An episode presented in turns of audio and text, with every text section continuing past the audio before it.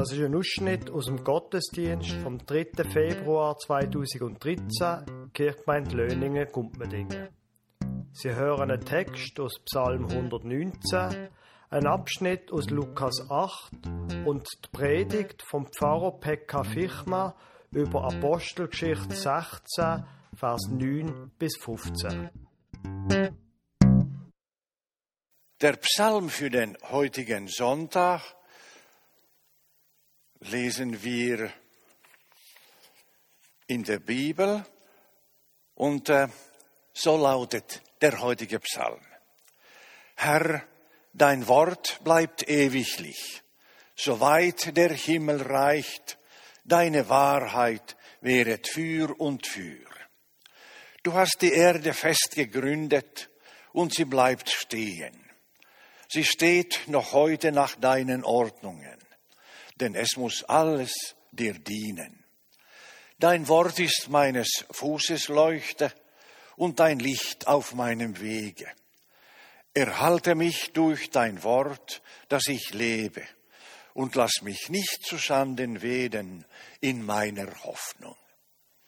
Soweit der heutige Psalm. Das Evangelium für den heutigen Sonntag, Sexagesime, lesen wir bei Lukas im achten Kapitel. Als eine große Menge beieinander war und sie aus den Städten zu Jesus eilten, redete er in einem Gleichnis. Es ging ein Seemann aus, zu sehen seinen Samen. Und indem er säte, fiel einiges auf den Weg und wurde zertreten. Und die Vögel unter dem Himmel fraßen's auf. Und einiges fiel auf den Fels, und als es aufging, verdorrte es, weil es keine Feuchtigkeit hatte. Und einiges fiel mitten unter die Dornen, und die Dornen gingen mit auf und ersticken es. Und einiges fiel auf gutes Land, und es ging auf und trug hundertfach Frucht. Und als Jesus das sagte, rief er, wer Ohren hat zu hören, der höre. Und den Predigtext finden wir in der Apostelgeschichte im Kapitel 16. Paulus sah eine Erscheinung bei Nacht. Ein Mann aus Mazedonien stand da und bat ihn, komm herüber nach Mazedonien und hilf uns.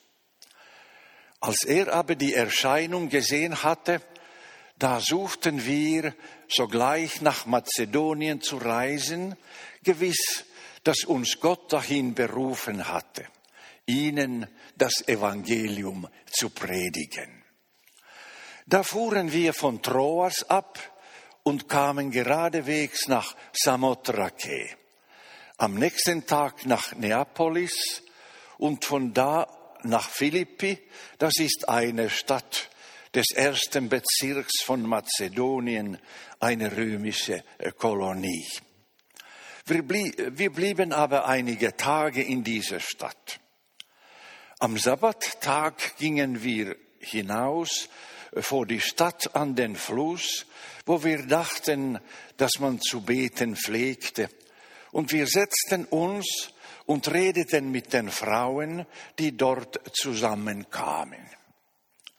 Und eine gottesfürchtige Frau mit Namen Lydia, eine Purpurhändlerin aus der Stadt Thyatira, hörte zu, der tat der Herr das Herz auf so dass sie darauf äh, Acht hatte, was von Paulus geredet wurde. Als sie aber mit ihrem Hause getauft war, bat sie uns und sprach, wenn ihr anerkennt, dass ich an den Herrn glaube, so kommt in mein Haus und bleibt da. Und sie nötigte uns.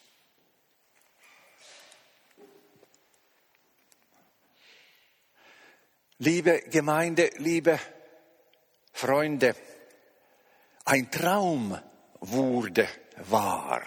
Mit diesem Satz könnten wir heute diese Predigt anfangen. Vielleicht haben viele von uns Erfahrungen äh, mit Träumen gemacht, Träume, die wirklich wahr wurden. So was kann, kann auch, nämlich auch passieren, nicht wahr? Der große Apostel Paulus war also unterwegs in Kleinasien mit äh, Titus, Silas und äh, höchstwahrscheinlich mit Lukas, weil er gerade äh, hier von uns äh, erzählt, was wir da äh, zusammen äh, gemacht haben. Mit seinen Reisegefährten war also Paulus unterwegs und versuchte die gute Nachricht in den griechischen Dörfern und Städten äh, zu predigen. Er hat aber überall äh, auf vernagelte Türen und was noch schlimmer war, auf verschlossene Herzen geklopft. Gott hat aber sie nach seinem Plan weitergeleitet wo die alten Türen zu waren, hat er eine neue Tür äh, geöffnet. Sie waren also in Troas, in der sagenumwobenen Stadt Troja, und dort hat der Paulus seinen Traum gehabt. Da stand ein Mann aus Mazedonien und bat ihn, bat ihn und sprach, komm herüber nach Mazedonien und hilf uns. Dass Gott in, im Traum äh, zu Menschen redet, äh, kommt in der Bibel mehrmals vor. Zum Beispiel die Geschichte von Josef äh, kennen wir alle, auch von Jakob und, und von den Himmelsleitern, auch von äh, von, äh, von dem kleinen Samuel im Tempel oder die Weisen äh, aus dem Morgenland und, und so weiter. Träume sind also nicht immer Schäume. Ein bekannter Psychoanalytiker sagte einmal zu einem Patienten, bringen Sie mir Träume. Träume sind für den Analytiker, was das Blutbild für den Internist ist. Ja, es gibt wirklich viele Wege für unseren Herrn im Himmel, seinen Willen für uns klar zu machen, nicht wahr? Also, los ging es mit den Reisegefährten von Troas, von, von den ehemaligen Troja. Heute heißt die Stadt übrigens Ganakale. Und sie fuhren zuerst mit Schiff nach Samothrake, eine Insel im Ägäischen Meer, und weiter nach Neapolis. Heute heißt die Stadt Kavala. Und diese Stadt, heute also Kavala, damals äh, Neapolis, war schon in Europa.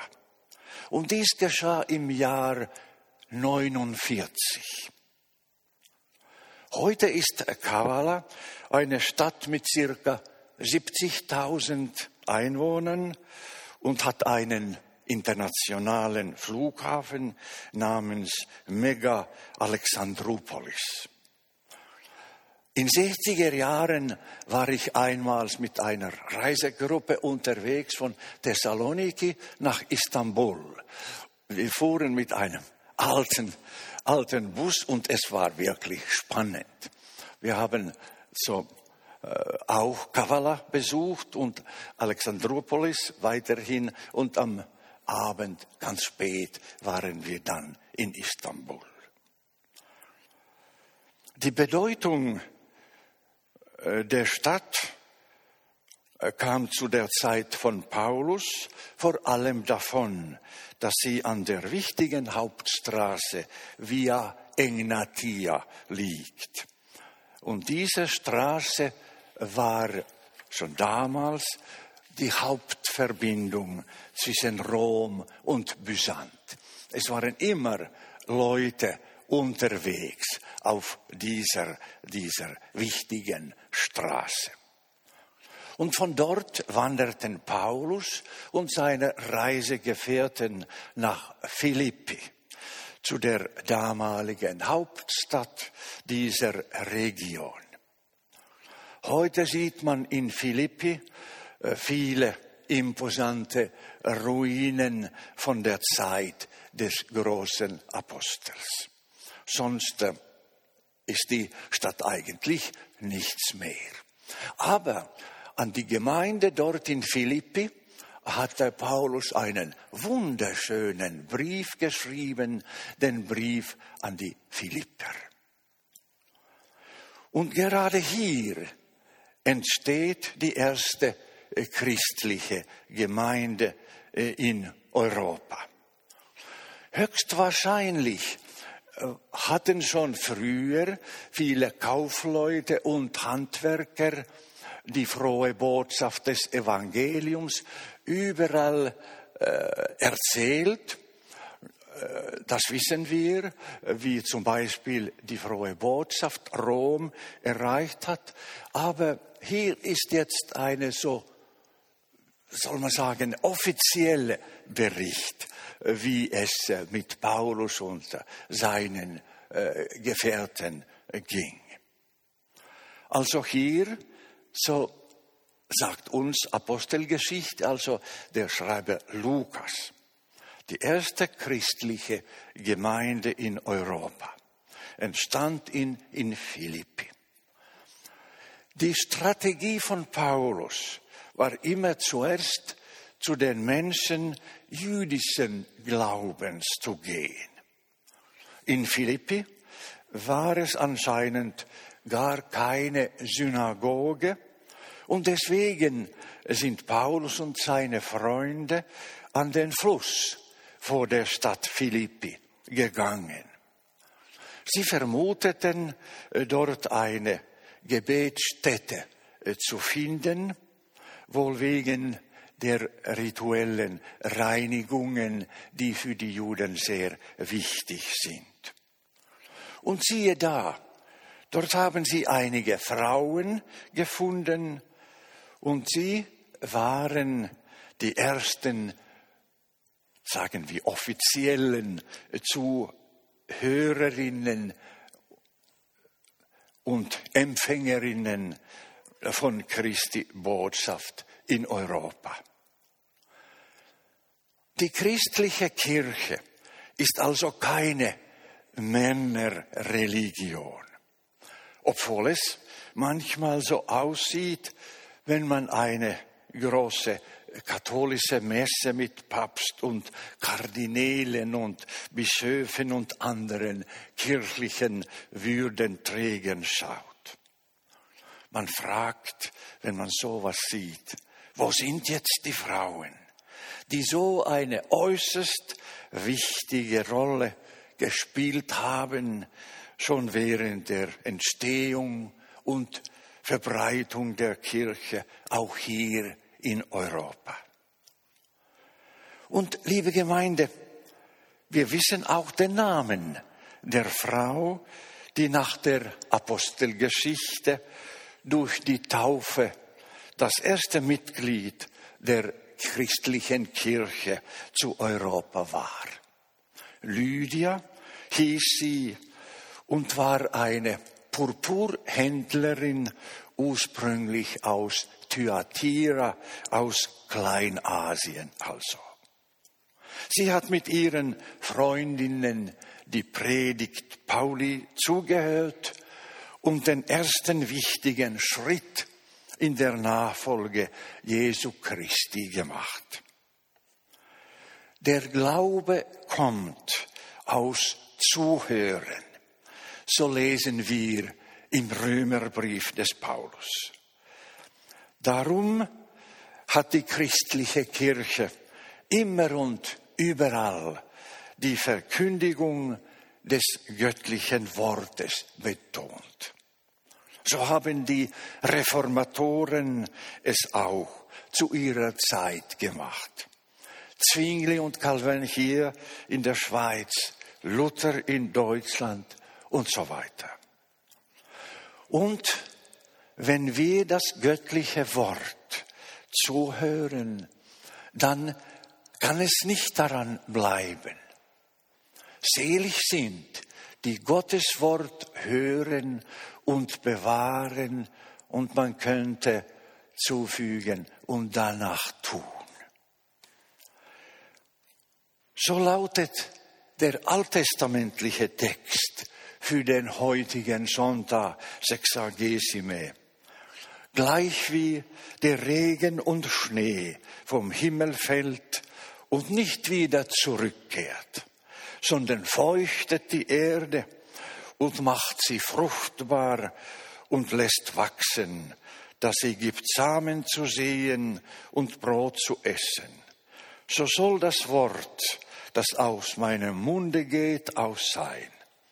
Es wird nicht wieder leer zu mir zurückkommen, sondern wird tun, was mir gefällt. Das göttliche Wort, die Predigt Pauli hatte auch in Philippi Folgen. Lydia und ihre Familie und ihre Freundinnen wurden getauft. Und die Apostel hatten sofort ein Zuhause, wo übernachten und essen. Gastfreundschaft war ein praktisches Zeichen von der nächsten Liebe, die immer im Mittelpunkt einer christlichen Gemeinde gewesen ist. Also, liebe Gemeinde, am Anfang des Textes war ein Traum da, ein Traum, der Wirklichkeit wurde. I have a dream, hat Martin Luther King auch zu seiner Zeit gesagt. Wir dürfen auch Träume haben, aber gleichzeitig auch tüchtig für unseren Glauben, für unsere Kirche, für unsere Kirche und Gemeinde und dadurch für unsere Mitmenschen in der Nähe und in der Ferne arbeiten. Das erwartet der große Vater im Himmel von uns allen und durch seinen Heiligen Geist und durch sein heiliges Wort will er uns weiter leiten und führen und uns auch die notwendige Kraft dazu schenken. Ja, liebe Freunde, wir wünschen einander einen schönen Sonntag und eine gute, gesegnete Woche, neue Woche, die heute beginnt. Amén.